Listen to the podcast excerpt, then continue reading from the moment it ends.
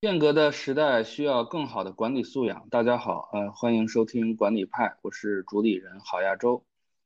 今天和我们一起聊天的依然是管理派的老朋友，清华管理评论的资深编辑刘永选老师。我们这次要聊的话题是企业成功学，嗯，还不是短视频平台上那种就是听懂掌声的成功学。我们。认为这种相对朴素、原始、针对低端人群的人群的成功学，属于低级别成功学，不是今天要讲的。我们要说的是互联网时代以来出现的针对拥有较高素养受众，通过较为强大的共情能力和造词能力，迅速迷惑受众心智的成功学。相对于低级别成功学传播者，普遍没有学历，没有闪耀的光环。这类高级别成功学的传播者，往往是成功的创业者、知名的媒体人、坐拥流量的商学院教授。传播者是精致的，受众是精致的，传播内容是精致的，传播渠道又是无孔不入的。这些导致了企业成功学的日益精致化。但我们今天讨论有一个原则啊，就是就是尽就是尽可能不点名。大家也请勿对号入座啊！如有雷同，就是纯属巧合。那么，什么是成功学呢？其实有一个很简单的辨别办法，就是你看他说的这套东西有没有思辨的成分，有没有前置条件以及概念边界。如果三个都没有，那么百分之八十就是成功学。有人说，不管环境如何，你只要努力就可以啊。说这句话的人可能，呃，可能就是忘了还有一句话叫“战术上的勤奋，战略上的懒惰”。嗯，成功学始终会围绕因果论而展开，而且成功的标准只有一个，那就是，嗯，财富和权力的最大化。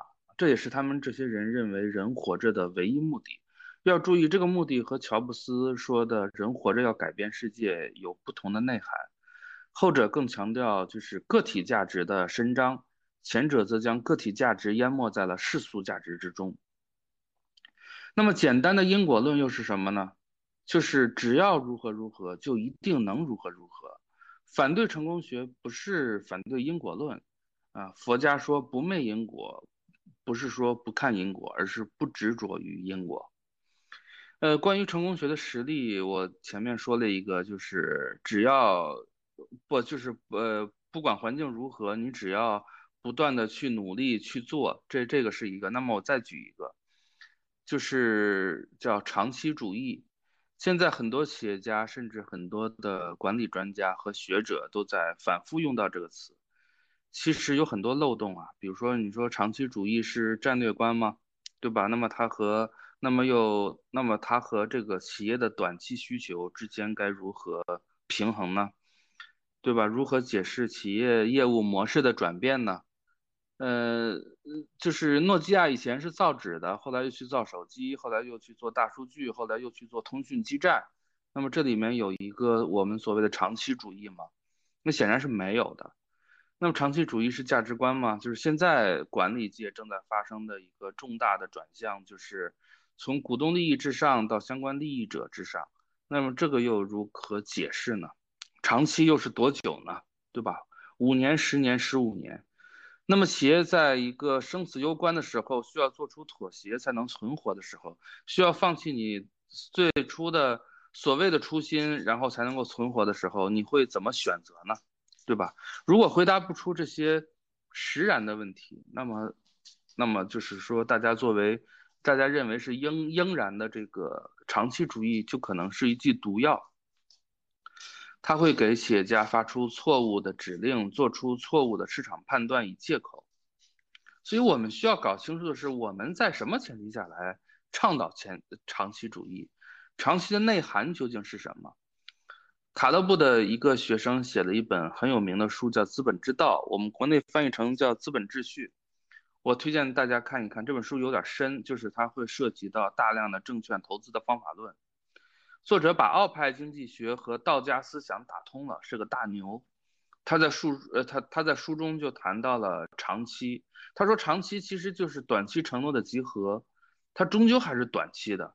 很多人眼中的长期呢，其实是指同周期内部，对吧？塔勒布的这个学生就提出了这个叫跨期和景深的概念，比如你去看未来十年，但这十年绝对不是一成不变的，它会在某个时间点出现周期的断裂。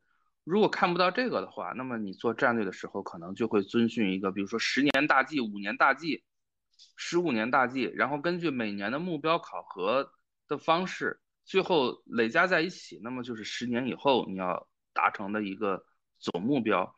但是这里边周期一旦断裂，你的这个之前你做过的不管多少年的这个大计，它就有可能会成为泡影。这个就是作者说的，你你必须要看到景深。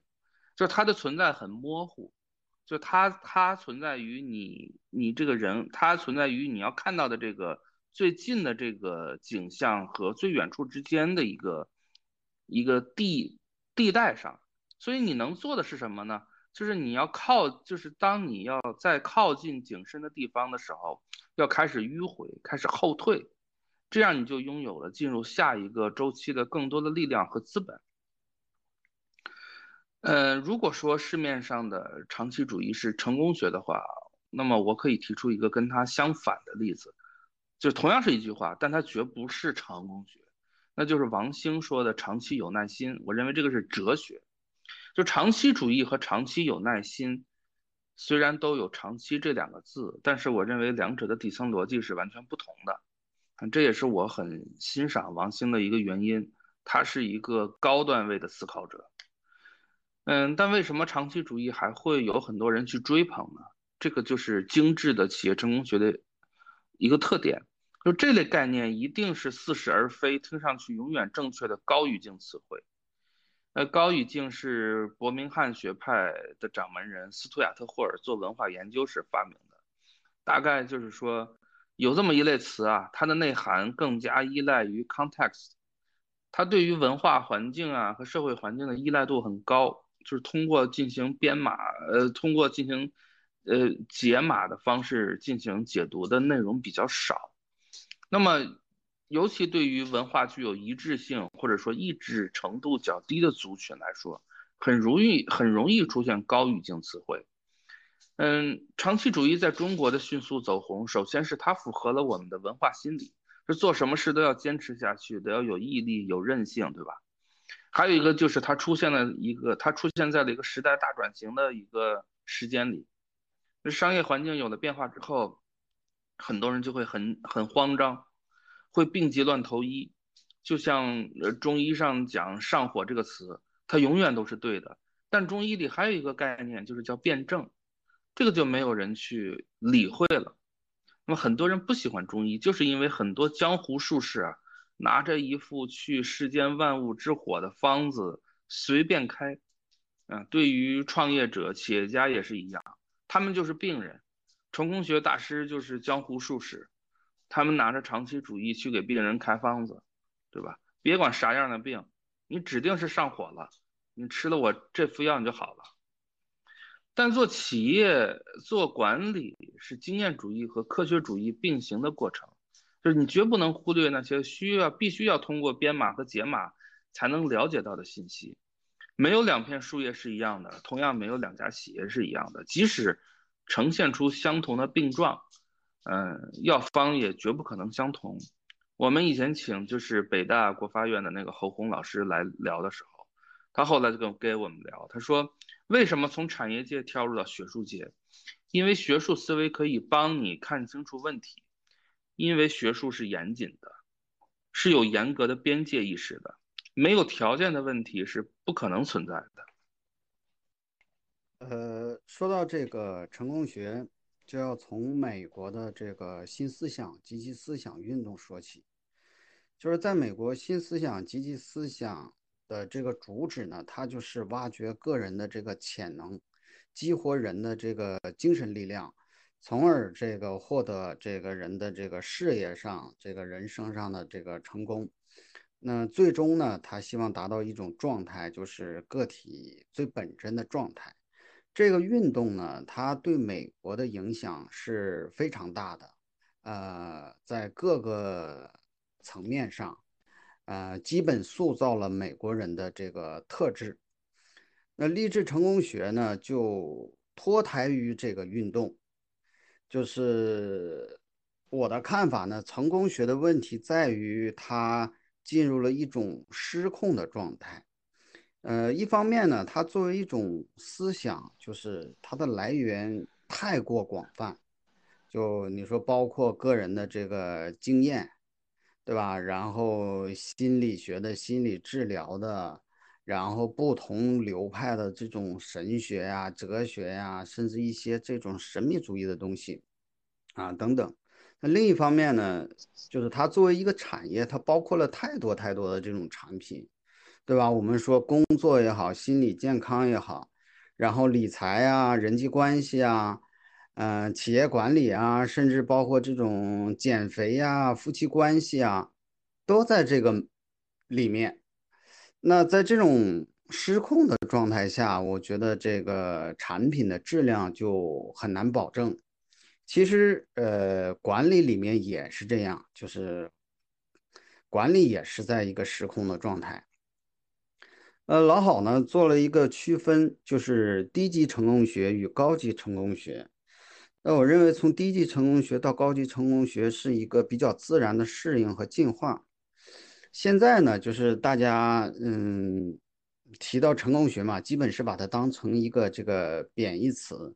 我想大概可能是因为成功学往往与这个像警句啊、箴言啊。呃，秘籍呀、法则呀、心灵鸡汤啊，和这些东西连在一起。那就我个人来说呢，嗯，其实我在职业生涯早期是工作中是接触到比较多的这些东西，呃，也看到这里面的这个问题。呃，不过呢，我个人并不是特别排斥成功学，包括心灵鸡汤。呃，因为他强调的这种精神的力量呢，有时候是有它的这个价值。拿心灵鸡汤来说，就是它呃在提振精神啊、坚定信念方面啊，有时是可以发挥呃一定作用的。比如我在网上看到一个一个短视频，就是讲呃关于这个黄鸿升的，他说这个三十多年来，为什么他每天都能够六点准时起床呢？就是他是怎么做到呢？他说他每天给自己发一个这个心灵鸡汤，找到这个满腔工作的热情在哪儿，今天要解决什么问题，未来要解决什么问题，有什么困难要怎么去克服，然后有哪些快乐的事情在等自己做。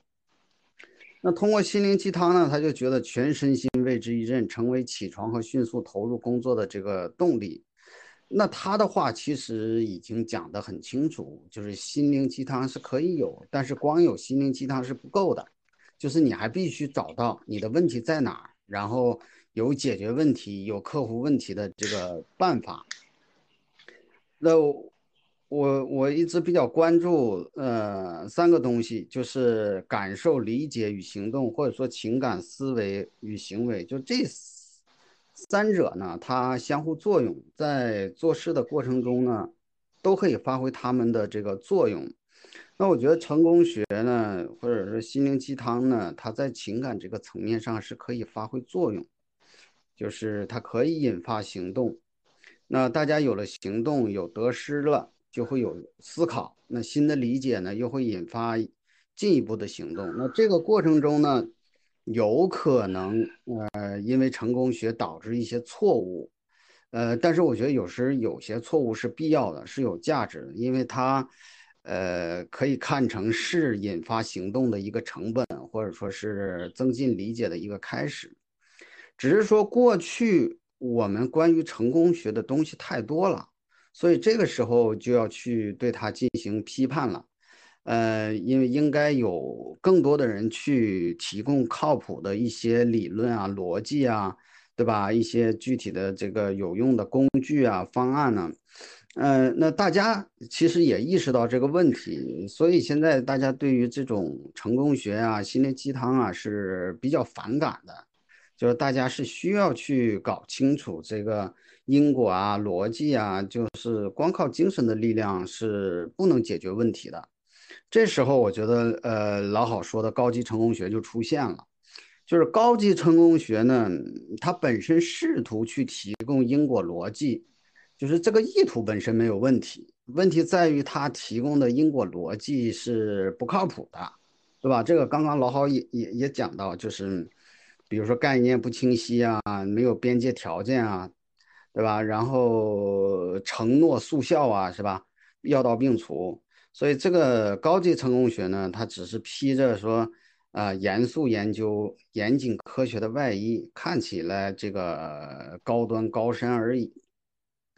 那刚刚刚老好也讲到这个长期主义，那我看到大家也也不少这种讨论，比如说有人说，呃，要有战略定力，那有战略定义就可以了吗？其实它还是要有一套这个。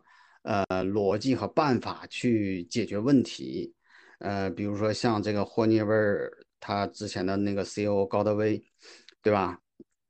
嗯，再比如说这个前应该十年十年前吧，这个大家讨论的这个互联网思维，它就没有清晰的这种呃界定，呃，更没有形成一个理论体系，所以一开始呢，它可能是启发大家去思考说未来的商业啊管理是一个什么样的。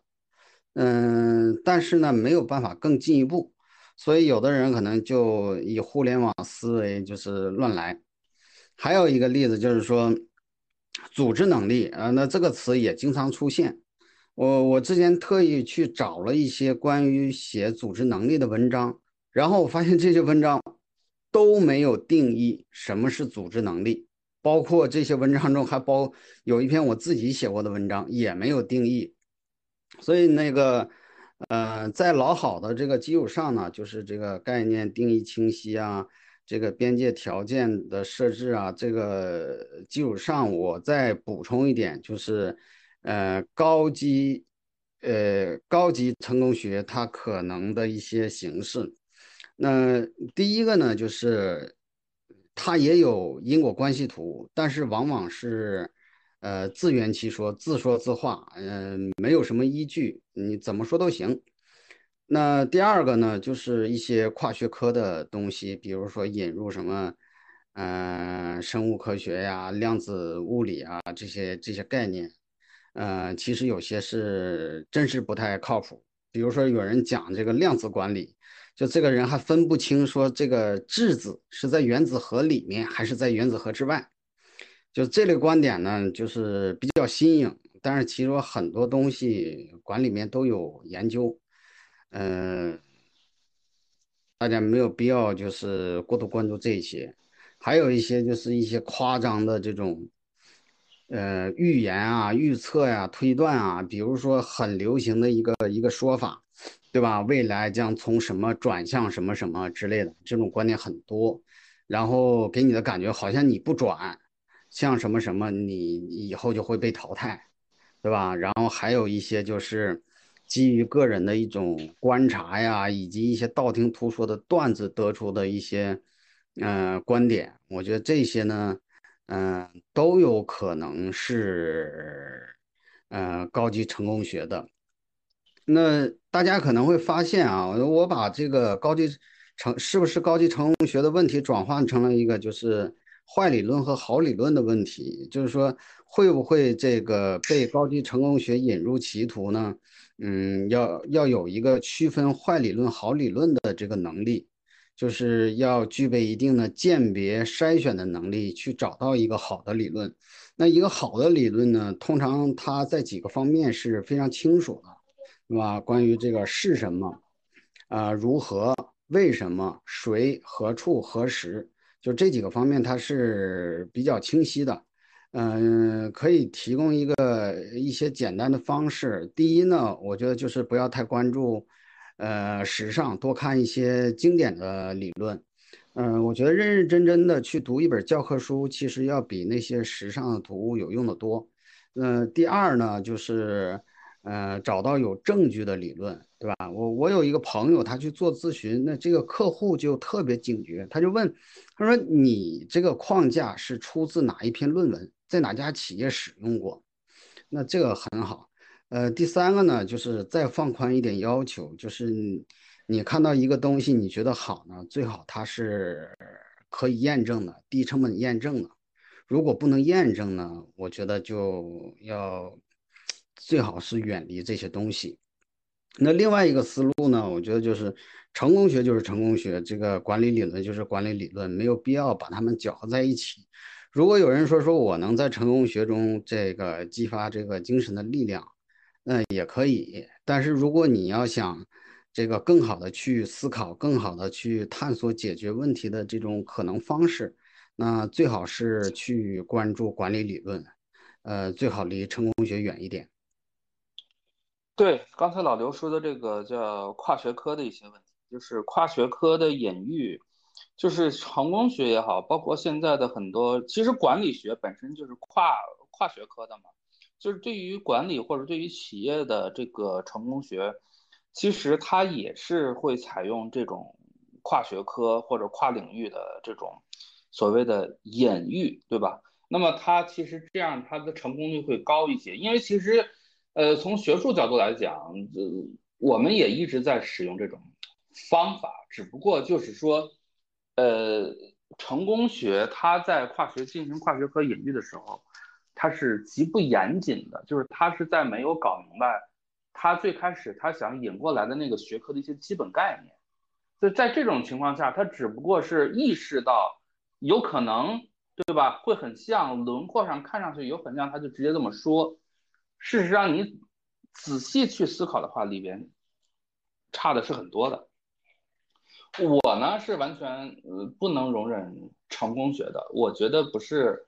理论好坏的问题啊，而是就是宣扬成功学的人的好坏问题。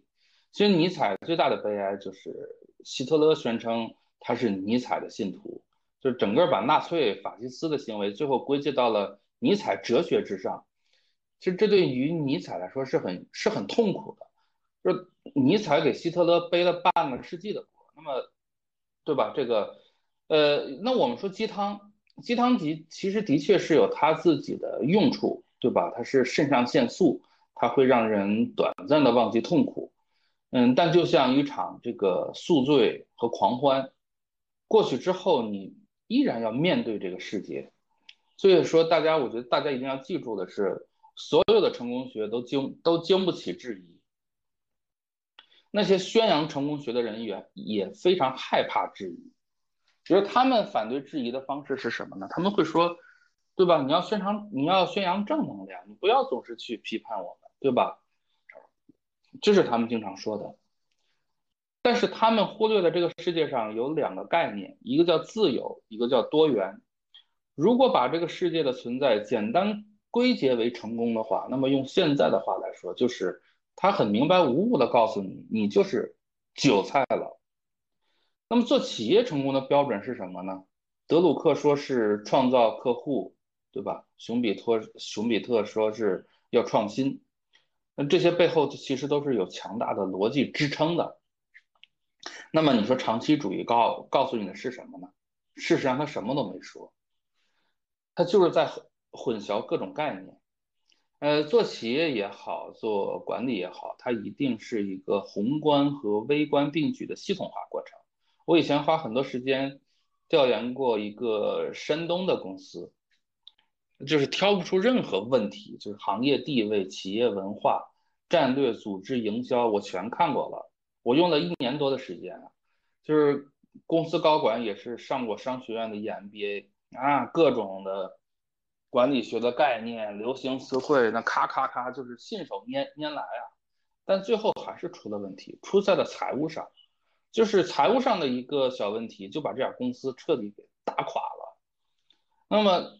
其实这就是什么呢？做企业，当时啊，因为我我跟那家企业交流的时候，当时这家企业他们觉得自己已经很成功了。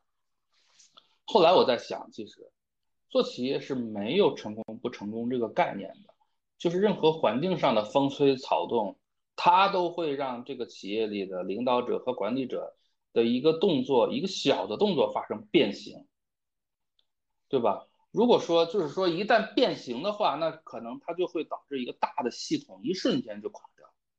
所以说，如果说长期主义是长期把管理做好的话，我倒是很认同。但是讲长期主义的人并不是我这么想的。其实我觉得，如果是媒体人啊，去去去去讲一些企业成功学，也是可以的，就是因为他们没有分辨真假啊，对，分辨好坏的这个义务，对吧？但是很多的商学院教授也在讲什么长期主义啊，我觉得这就很过分。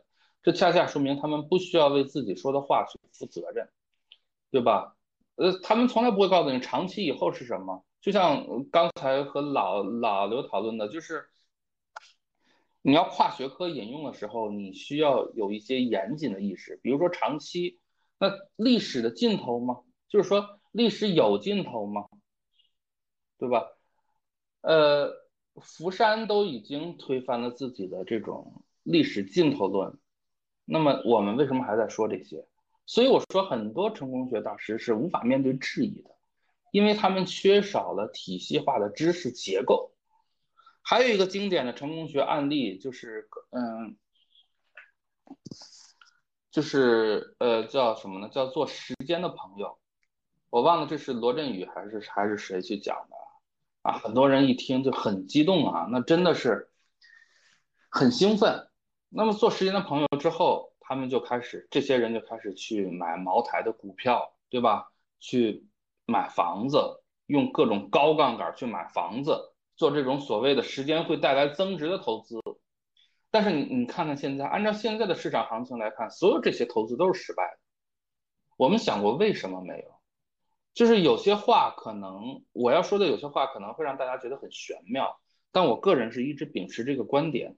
那就是一个概念，就是如果你听上去一个可以让你很兴奋、很激动，可以让你获取成功的概念，它最起码它要有起码的叫哲学合理性，否则是经不起考验的。比如说做时间的朋友，那么我们把它放到哲哲呃哲学里边看，就是说，爱因斯坦有一个很经典的一个观点嘛，就时间是不存在的，它是人类的错觉。那如果时间不存在的话，那和时间做朋友不就是伪命题了吗？对吧？如果和时间做朋友是伪命题的话，那价值投资可能也是伪命题。我们可以看身边的朋友的例子，包括看新闻上面的很多说的一些事情，我们可以有一个独立思考出来的一个判断。事实上，这个世界上没有两三个、一两个真正的价值投资者，除了巴菲特。巴菲特他宣扬自己是价值投资者，那么我们更能够得出一个结论，就是所谓的价值投资是有一个苛刻的前提条件的，这个条件就是你投资的资产震荡，你投资的这个资产它所面对的这个震荡，那么对你整体的资产是不会构成任何实质性影响的，这个时候你才有可能去做价值投资。假如你有一百块钱，你拿出一块钱去去投资。你那你一定就是价值投资者。如果你拿出三十元来，对吧？你从一百块钱再拿出三十块钱，那你就成为不了价值投资者，因为它是占了你百分之三十的资产比重。任何风吹草动都会让你心里面面临一瞬间的这种崩溃。这个就是我要说的，我们必须要考虑一个概念的前提是什么？边界在哪里？呃，老好，我我我我想说一点啊，就是我是不倾向于从人的这个好坏的这个角度去谈，就是我也看过有人谈这个管理的历史，哈佛商学院的历史，以及一些批判主义视角的这个研究，就是读起来很难受，就是因为里边有太多的这种呃别有用心和阴暗。这个我是不太能接受的，就我也承认啊，现实中这个问题的这个存在，呃，但是呢，不能轻易的，就是去对人的这个动机和道德进行这个推断，而且有一些这个呃思想的这个产生一些负面的这个后果，呃，其实也可能是非其然的，包括现在这个。算法的问题也不能够完全归结到这个，呃，算法工程师的这个人是一定有问题，是吧？或者说，呃，他们缺少这种人文精神。其实，呃，算法的问题也有可能是一些非欺然的。呃，老郝这个还提醒我考虑一个问题，就是这个成功学啊，其实。你你也许可以把它作为自我管理的工具，对吧？黄鸿升也说，就是心灵鸡汤，它是发给自己的嘛。虽然转发给大家是希望大家去检验，说这个是不是真实的。那我觉得这些呢都是很私人的，甚至说包括呃读一本书也是很私人的，对吧？同样一句话啊，一本书可能对你有帮助，但是对我就完全没有帮助。呃，所以呢，就是这种东西呢，你可以和朋友去分享，因为因为你熟悉他嘛，你知道这个东西可能对他会有帮助。但是呢，我觉得不要大范围的去传播，不要把它作为管理他人的工具。我觉得过去的一个问题呢，就是把成功学当成这个企业管理的一个工具。呃，那说说这个。企业成功学吧，我我我觉得一个 很有趣的事儿就是，嗯，大家总是能看到一些企业成功了，一些企业失败了。那当一个企业成功的时候呢，人们会找出一堆就是他的成功之道嘛，这个做得好，那个做得好，是不是？然后呢，当这个企业失败了之后呢，人们又会找出一堆失败之处，对吧？结果发现这个成功之处呢和失败之处。有时候也可能是一样的，比如说思科这家企业是吧？嗯，现在大家说的比较少了。那他做的好的时候，啊，人们就说这个思科把这个并购变成了一门科学，对吧？然后他做的不好的时候呢，就有人又说，哎呀，这个思科就是一个收购狂。所以一个企业它的成功或者失败其实是很难解析的。然后呢，大家又很容易简单化的处理。就是我们看到一些所谓的这种成功之道啊，有的就是个人经验谈嘛，呃，基于少量的这种观察，呃，也没有经过这种严肃严格的论证。那即使是严肃的研究，呃，也会有不同的结论。呃，我我我举一个例子，比如说这个柯达，这个大家都知道，就是柯达为什么失败了，对吧？这个有学者就认为，因为柯达自满了嘛，对吧？没有拥抱创新啊，就这样一些原因，这个也是，呃，大家呃比较接受的一个一个结论。呃，但是呢，就有其他学者就提出了不同的观点，就是说柯达并没有没有自满，也没有放松警惕，其实他一开始便投入了到这个数字革命里面去了。那为什么失败了呢？就有一位学者就认为，就是数码相机很复杂嘛，这个涉及到光学呀、机械啊，这个电子工程技术啊，然后当时的这个生产工艺也在这个快速发展的过程中，就是设计上呢一些微小的变化就有可能导致组装难度的这个增加，就可能导致质量的下降。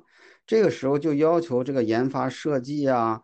工艺创新啊，制造啊，嗯，等等这些就是要高度结合起来。就这些模块最好在地理上是相近的。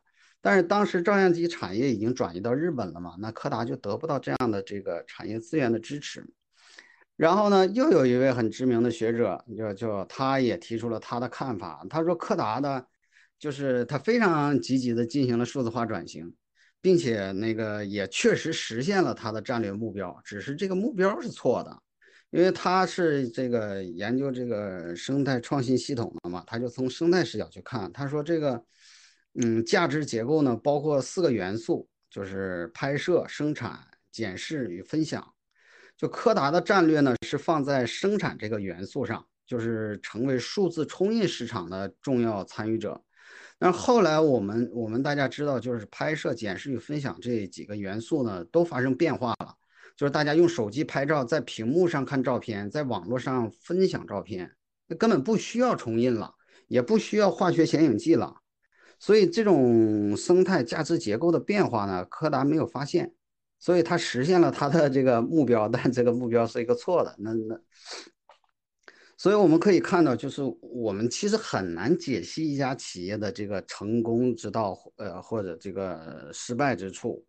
那现在一个流行的呃粗暴的做法就是单因素归因，比如说这个有有搞这个市场这个定位的人认为营销定位的就就说这个企业成功了，那就是它定位对了，对吧？嗯，反之呢就是定位错了，啊？这个特别简单粗暴。那有学者研究就指出嘛，他说市场定位其实只能解释百分之二十五的业绩变化。然后其他学者也学者也也也也有相关的一些研究，就也说话了。他们他们就说这个，呃，企业社会责任可以解释百分之四十的业绩变化。然后又有人说这个 CEO，呃，可以解释百分之十五的业绩变化。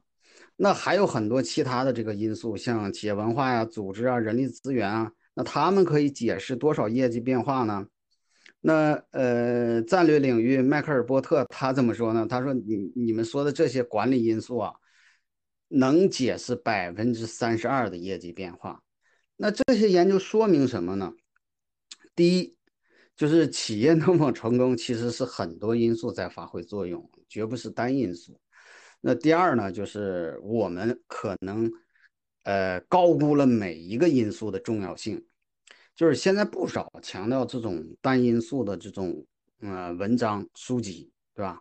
就因为很容易传播嘛，对吧？还有一些这个讲这种成功之道的文章啊、书籍啊，那它有一些进步，就开始强调多因素了。但是它是清单式的，对吧？一二三四几点，就是看不到这些因素之间的这种关系是什么。那这个时候大家就有可能选择选择性的去做，割裂的去做。嗯，再进一步呢，嗯，有些文章和书籍它确实呈现了这些要素之间的这种因果关系，但是这个因果关系是简化的。比如说有一些本来是双箭头，对吧？然后你改成单箭头，有些地方应该画上箭头，但是你没有画，就比较有意思。就是有有一本书，我有一个朋友看了，然后就说这本书这个作者水平不太行，因为他的这个框架。里面这些因素的逻辑关系没有搞清楚，我就跟他说：“我说我说这个作者其实啊，我见过，也跟他聊过天，嗯，我觉得以他的这个认知水平，呃，说他没有把这个搞清楚，我觉得可能性不大，呃，我觉得这个，嗯，很有可能是有意为之，因为你把这个。”呃，这个框架图上的这个箭头画的密密麻麻的，估计有些读者看着就烦，这书就不看了。所以我觉得，就是企业成功的这个原因啊，是非常复杂的。企业是一个系统，就是它是在某种历史情景下，多个相互关联的因素共同作用，决定了这个企业的成败得失。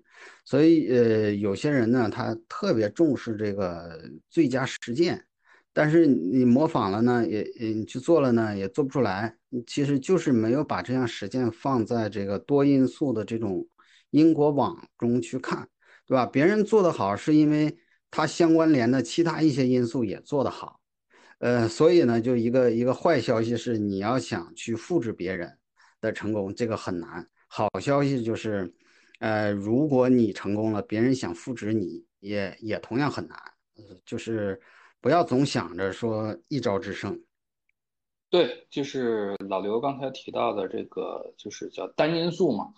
嗯，尤其是在自媒体时代，就是微信公号现在出来很多，就是你会发现，我觉得大家可以去找太多的这种例子。比如说一个创业企业刚做的还不错的时候，那么就有一些自媒体去写文章，对吧？他某一点做得很好。结果过了几天，过了一年半载的，这家企业咔嚓倒了。倒了之后呢，你会看到还会有人去写文章，然后说这家企业它它它它失败的是为什么？然后你就发现，哎，怎么它失败和它成功都是一样的？你就是就是同样的事儿，你既可以解释它的成功，也可以解释它的失败。这个最典型的例子是九十年代，九十年代美国美国有一家呃。呃，就是当时仅次于沃尔玛的第二大呃零售商嘛，叫电路城。呃，九十年代中期，大概是九九五年、九六年嘛，他们新上来了一个 CEO，当时看到了这种电子商务的一个趋势嘛，他当时就不遗余力的转移，就是把战略从线下、从实体开始往那个线上上面去转，耗费了大量的人力、物力和财力。迈克尔波特就把这个事儿作为一个经典的案例去讲了，去写到他的书里去。然后去在哈佛的那个课堂上去讲，那说的真的，他就认为迈克尔波特就认为哇，这个企业太牛了，就是说这样的 CEO 他具备了一个远见卓识，对吧？他及早的进行了一个战略上的调整嘛。然后这个 CEO 这家公司在当年在九五年还是九六年的那个当时是时代还是什么的，他他评了一串嘛企业家里边嘛，他他也他也他也上这个榜了。但是大概在九七年，应该是在九七年左右，那这家企业就倒了。倒了是为什么呢？哎，吉姆·柯林斯，然后回过头来他写，他在书里就不就写嘛？哎，他解释的倒闭的原因和迈克尔·波特写的这个，呃，这个就是当初所所吹捧的这家就是那个这个美国电路城的这个原因是一样的，就是。迈克尔波特认为，哎，这家企业它及早的进行战略转转型，那么柯林斯认为他转的太早了，对吧？以至于他把一些最关键的资源全都给到其他地方了，因为当时电路城它的位置是完全是有可能，它跟那个沃尔玛咬的是很紧的，咬咬的是很紧的。结果因为他把精力转到了做电子商务上面，然后导致了他连第二名的位置都没保住，后来一路下滑。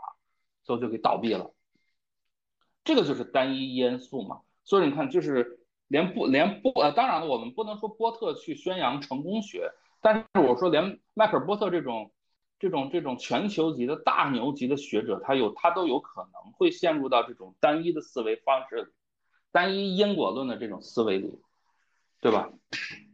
那么我我然后老刘刚才说这个。呃，这个这个叫道德判断。事实上，我还是不同意老刘说的这个，就是不要对对人进行道德判断。这个我是不认同的啊。事实上，市场经济是有道德伦理的。厉宁先生大概在一六年的时候，其实是专门讲过这个事情，就它是一种比道德是一种比市场出现还要早的调节机制。但是这个不是我。我们今天要在这儿讨论的，就是我在前面讲了成功学的底层逻辑。那么回到企业炒，老刘说的，大家喜欢用单一的因果关系去看成败。这几年最流行的一个标题是什么？对吧？就是我刚才讲的，叉叉叉失败了，他做他做错了哪几点？叉叉叉成功了，他做对了哪几点？这是很要命的。其实我们在管理派开播的时候，就是在提倡用复杂范式去看待企业，用生命逻辑去看待，也就是我们要寻求的是关联性，而不是因果。那么你请一个业界大名鼎鼎的这个首席战略官，对吧？你来了，你就有战略了吗？这显然是不可能的，对吧？最重要的是，我们能不能把企业从人治模式过渡到法治模式？那么什么是企业的法治模式？就是管理的现代化，就是中国从一九七八年到现在一直在走的这条路。呃，成功学通过这种高语境概念的打造，然后通过简单归因去蛊惑受众，其实是间接在强化人治模式。老板自以为他听懂了，他接受了，他就会丢丢掉那个科学那套东东西，对吧？那么他听懂之后，他就。他就会回回到企业就一声令下嘛。当然，我们我们还要去深究的是企业成功学的源头在哪里。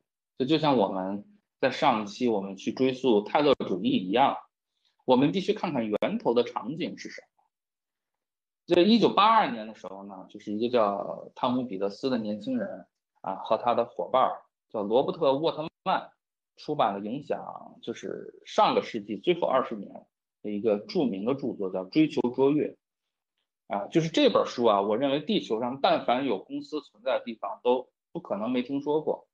那么彼得斯开辟了一个全新的出版品，类叫商业畅销书，这在他之前是没有的。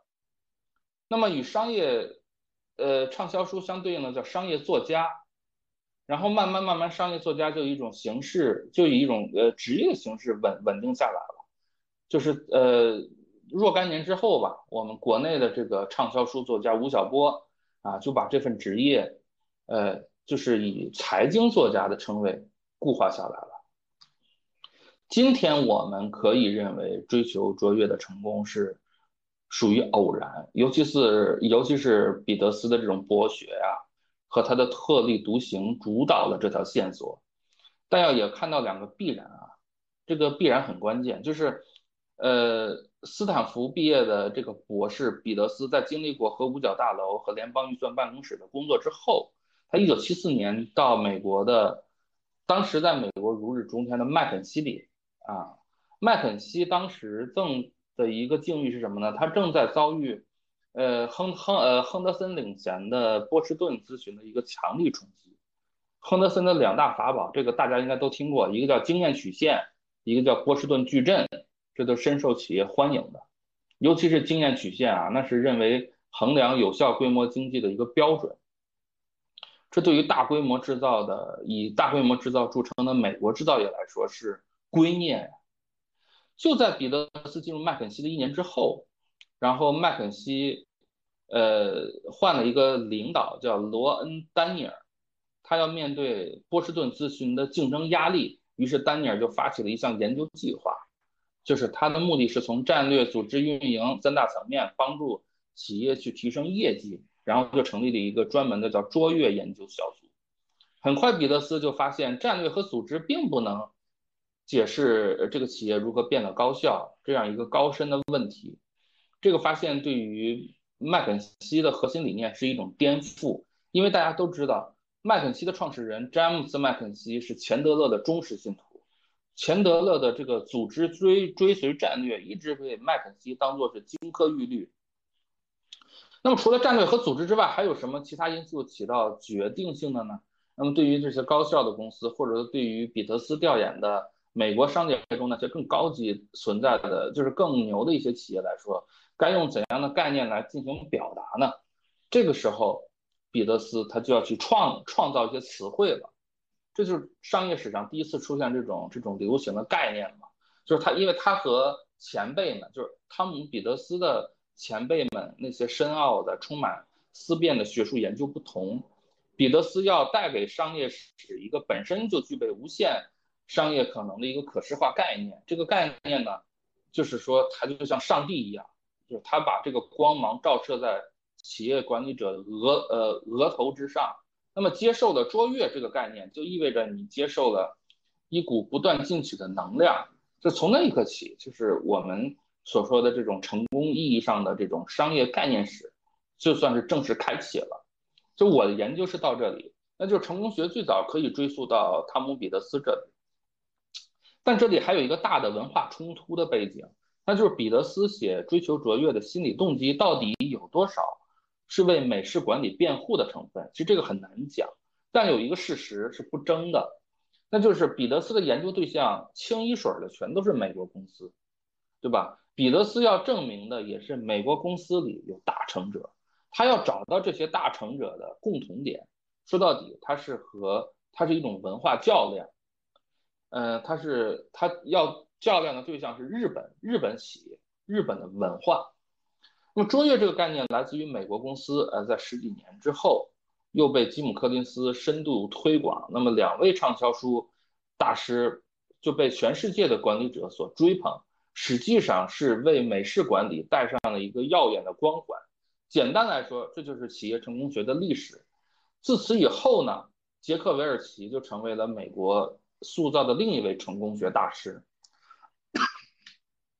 但商业成功学，呃，大师比彼得斯对自己的这套东西是有一个警醒的啊。他说过一段话，他说：“就如同设计一座好的桥梁，不只需要知道为何有些桥梁失败，我们已经有了深入了解，可以直指组织问题的核心。这的确很好。”我们也更能判断哪些要素可以不受结构影响发挥效果，那就更好了。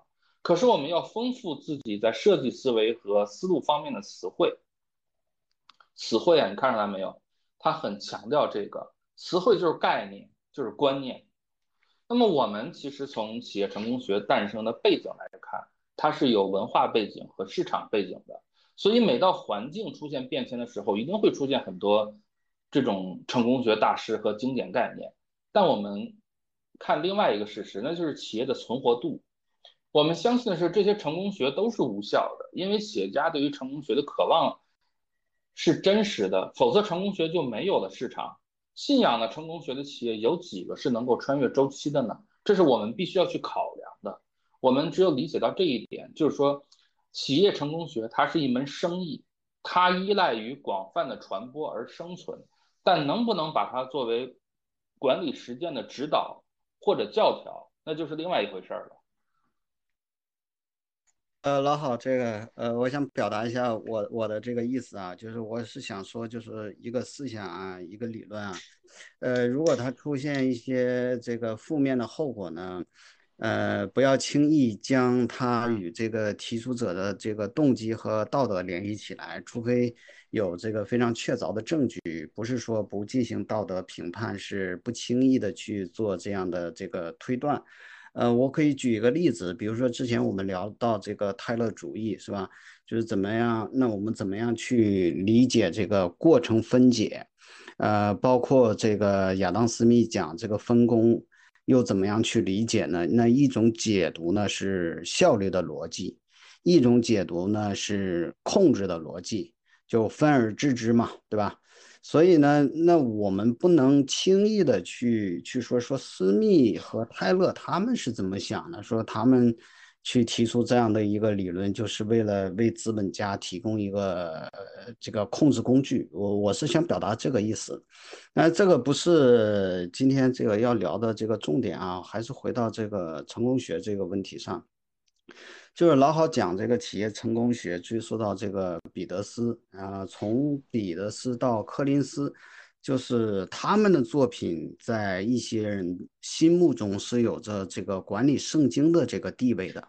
就我不禁去想，就是到底什么是企业成功学呢？就是管理学中呢，它有不同的这个分支领域，不计其数的这种理论。呃，几乎都可以看作是企业如何提高绩效，是吧？如何去构建竞争优势，达到成功的这个研究。呃，不同的是是否遵循了这个呃科学研究的这种方法啊、流程啊、制度啊，哪些比较靠谱，哪些就是完全不靠谱。所以，如果将管理学的研究盘点一下、整合一下，那关于企业何以成功？将会是一条就是多个因果链相交所构成的这个立体的复杂途径。那回顾就是彼得斯和柯林斯的研究，有的人会说，就是他们的呃研究的呢，作为成功案例的企业，有些已经出问题了，失败了。那他们的结论就呃无法令人信服了。我觉得这个还是低估了企业成功的这种复杂性。那彼得斯，比如说他讲到这种接近顾客，呃，接近顾客呀，以人为本呐。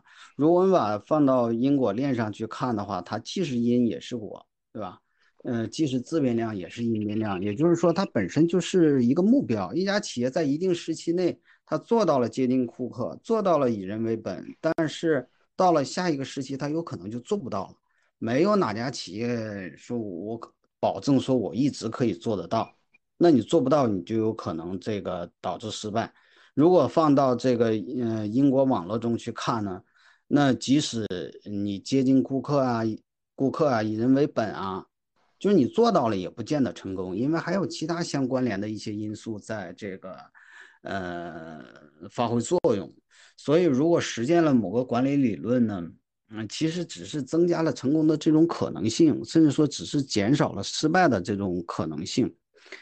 那在追求卓越和基业长青之后呢，就是曾经做过哈佛商学院院长的这个诺里亚等人呢，他进行了一个这个展开了一个长青计划，然后他们研究之后呢，写了一本书，呃，叫四加二，什么对企业真正有效？呃，之后呢，又有学者写了做研究，写了一本书，叫这个大赢家与大输家，企业长期兴衰的四大要因。那这些书呢，就是。我们也有也有出版啊，但是可能关注到的人，呃，不会很多，不像追求卓越和基业长青那样畅销。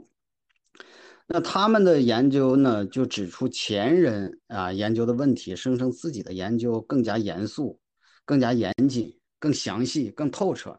但是到了今天，我们找到了大家公认的这个企业成功的法则了吗？就是问题出现在哪儿呢？就是在诺里亚等人开展长青嗯这个研究计划时，就是柯尼斯也在做他的研究，就之后有了他那本书嘛，就是从优秀到卓越。就他在书里面他就说嘛，他说这个希望找到适用于任何机构的永恒的普世的答案。他认为他的工作就是对永恒定律的一种探索，有卓越企业具有的永恒物理学。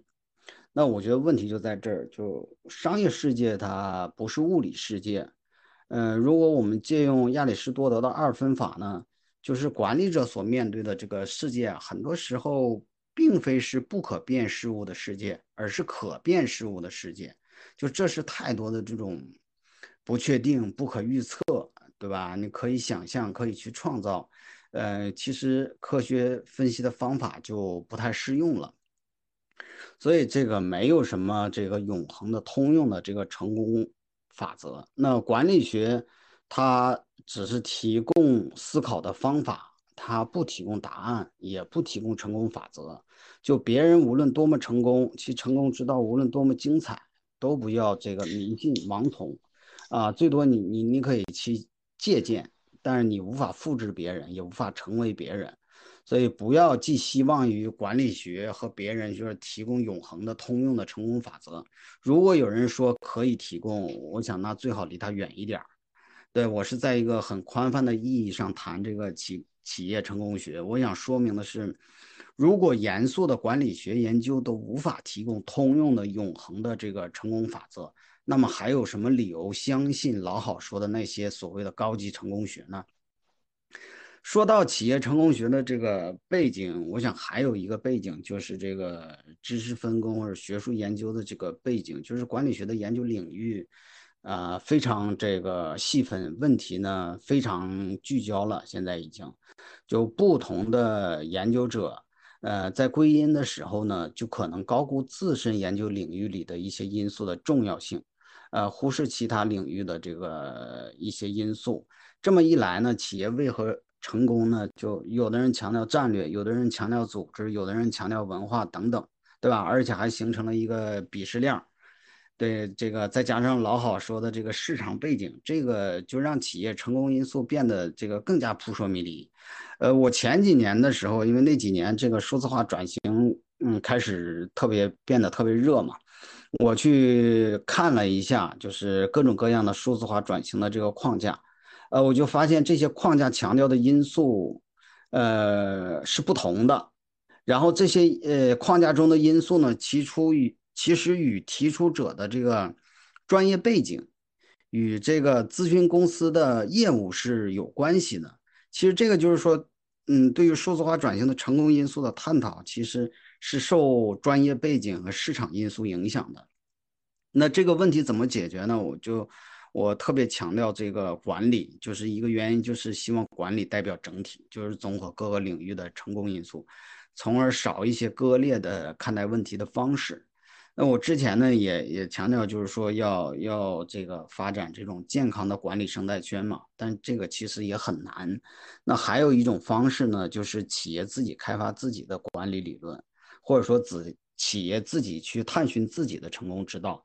那一个很呃具有典范的就是华为基本法嘛，对吧？企业管理者可以广泛吸收管理学的这个研究成果，那不会掉入到这种。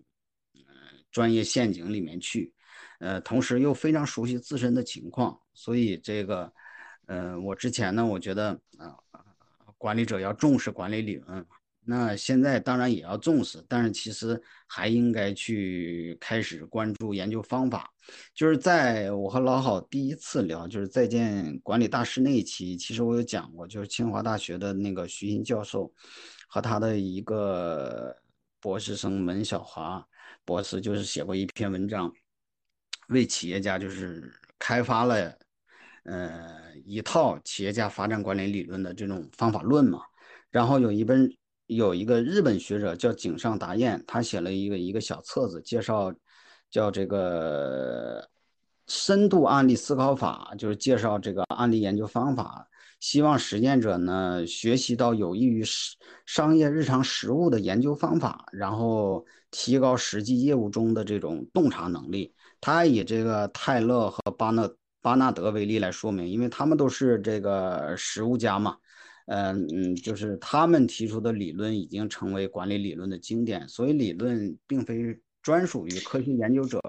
对实践家也有实践家的这个这个理论，当然这个也不容易，呃，你要吸收一些经典的管理理论，也也可以找一些这个学者合作，共同开发理论。那像华为积分法，它也借鉴了德鲁克，借鉴了 IBM，然后在人大教授的这个帮助下形成的。那么每一家企业其实都可以开发自己的理论，都可以有自己的成功之道。嗯，对，我觉得老刘说的这个，就是他刚才提到的，就是说每个企业都要探索自己的成功之道。我觉得这个，嗯，非常非常关键，也非常重要。就是说，嗯，现在有两种方法吧，有或者有两种的，嗯，路径。一种是就是说学者为主的一种开发。那么学者为主，他一定是。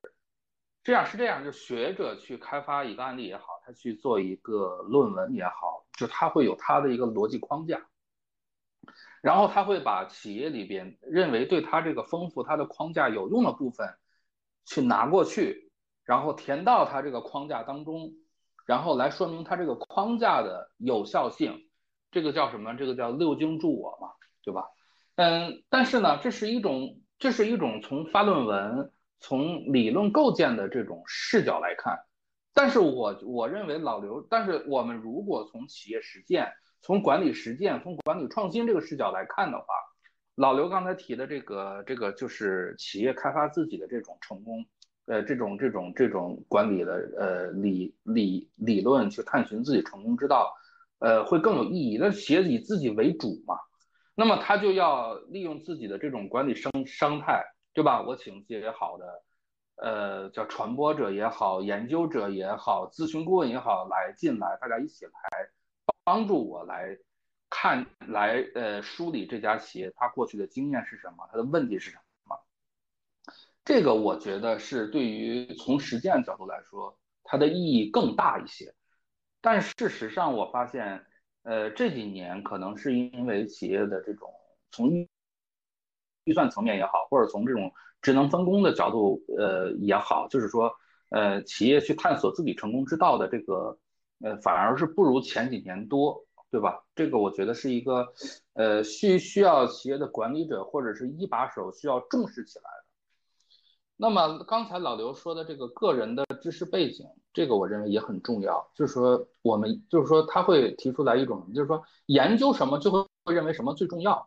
对吧？就像我们这个管理派，我们是研究商业的、研究管理的，那那么我们我们自然就会认为管理是最重要的，这个是无可厚非的。但是如果用过于简单的包装去掩盖一个复杂的运行原理，那它就有难免有成功学的嫌疑。那么对于思想的传播者而言，要去揭示这些原理的，这是一个责任。那在计算机领域有一个名词叫封装，就是把复杂的电路封装起来，让你看到的只是一个简单的一个设计界面。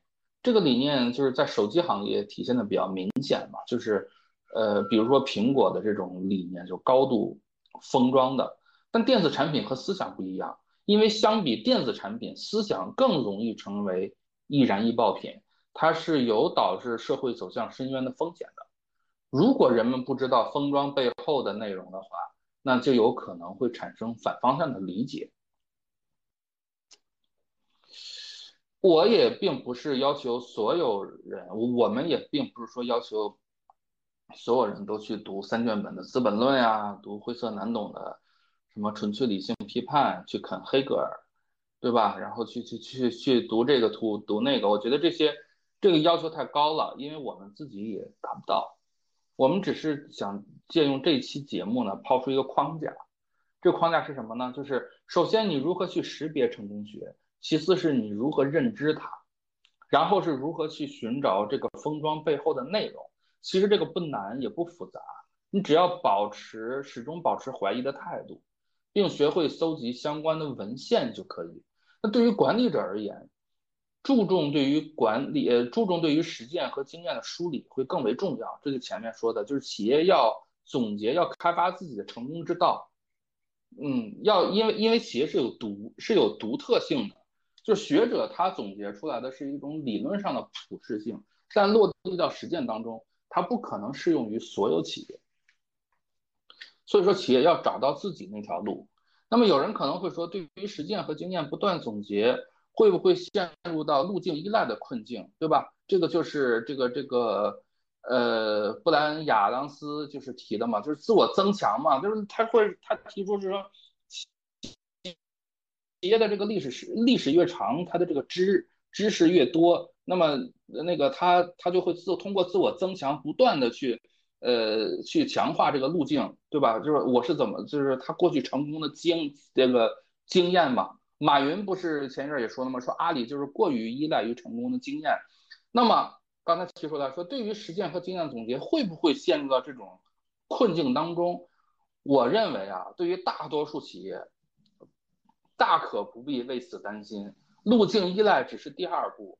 我们的现在很多的管理者和企业家连第一步都没做到，第一步就是先总结、先梳理嘛。他们连总结和梳理都没做呢，何谈路径依赖呢？